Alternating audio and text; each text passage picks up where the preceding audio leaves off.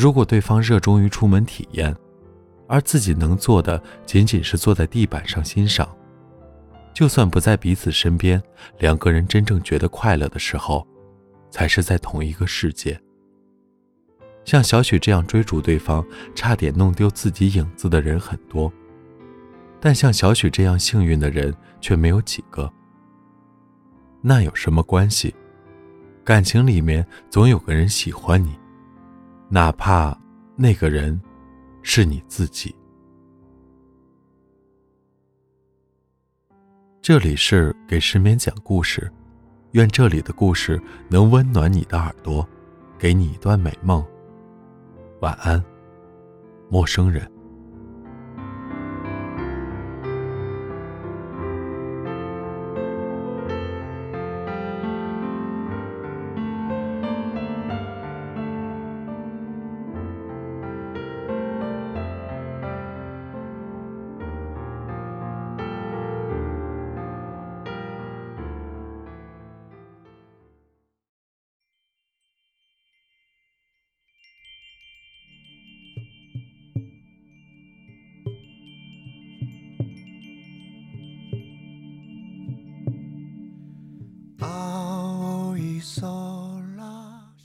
总要有个人喜欢你。去过很多城市，但算不上经历。大多时间都在会议室里抽烟，或者在房间里赶稿。看过一些港口的渔火亮起又暗下，看过一些高楼边缘逐渐亮起的凌晨天光。上次开会途中，对旅游的渴望特别强烈。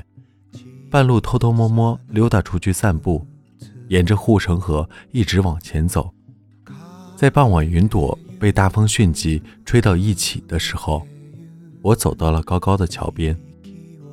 行人们纷纷回家，在桥面下的拱洞里，坐着一对年轻的情侣。因为太高，他们的样子我看不清楚，但是他们的腿就悬在空中。随着风飘来荡去，两个人是快乐的，仰着脸对着天空说着话。等我再返回的时候，他们还在那里，在夜色中数着灯光。我忽然想起了很久没见的朋友小许，上一次见到他是在山顶，他和他的女朋友坐在最高的一块石头上，双脚悬空荡来荡去。小许有恐高症，比较严重的那种。我们曾经约着去一个天台酒吧玩耍，爬到三楼，他就坐在地上，用屁股蹭着楼梯，一层一层往下挪。我连哄带骗都没能说动他。最后，我们在三楼楼梯间喝掉了一箱啤酒。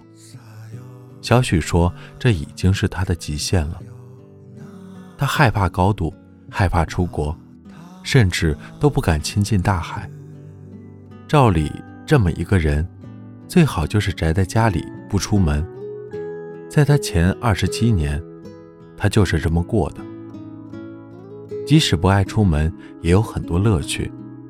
他养花弄草，也在植物园认识了喜欢大自然的女朋友。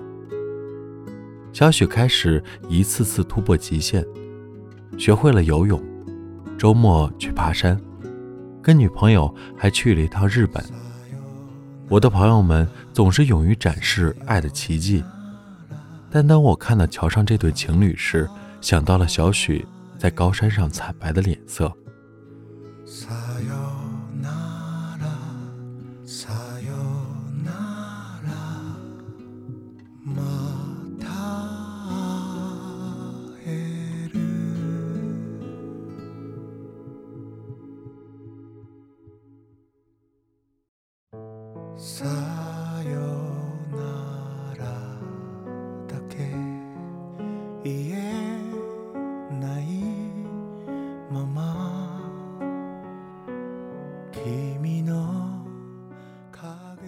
喜欢一个人，就会想着去理解对方的世界，去对方的身边陪伴。小许就是这么想的。但是在那块石头上，他还没有完全克服恐高症，两腿软软的晃了没多久，就栽了下去。还好那座山下面是缓坡。小许左肩骨折，一些挫伤，恐高症更加严重，到医院都不敢睡床。我知道的后来是个好结局。小许的女朋友独自爬山下海，每到一个地方就拍照发给他。他在家里打扫卫生，收到照片才真正觉得这风景真美。如果对方热衷于出门体验，而自己能做的仅仅是坐在地板上欣赏，就算不在彼此身边，两个人真正觉得快乐的时候，才是在同一个世界。像小许这样追逐对方，差点弄丢自己影子的人很多，但像小许这样幸运的人却没有几个。那有什么关系？感情里面总有个人喜欢你。哪怕那个人是你自己。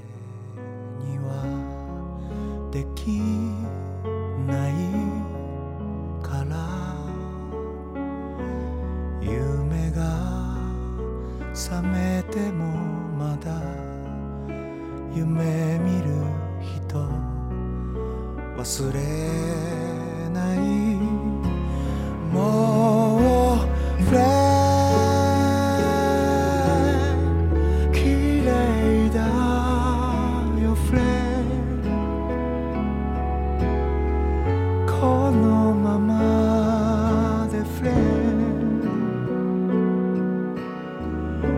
しくもう触れ心から触れ。いつまで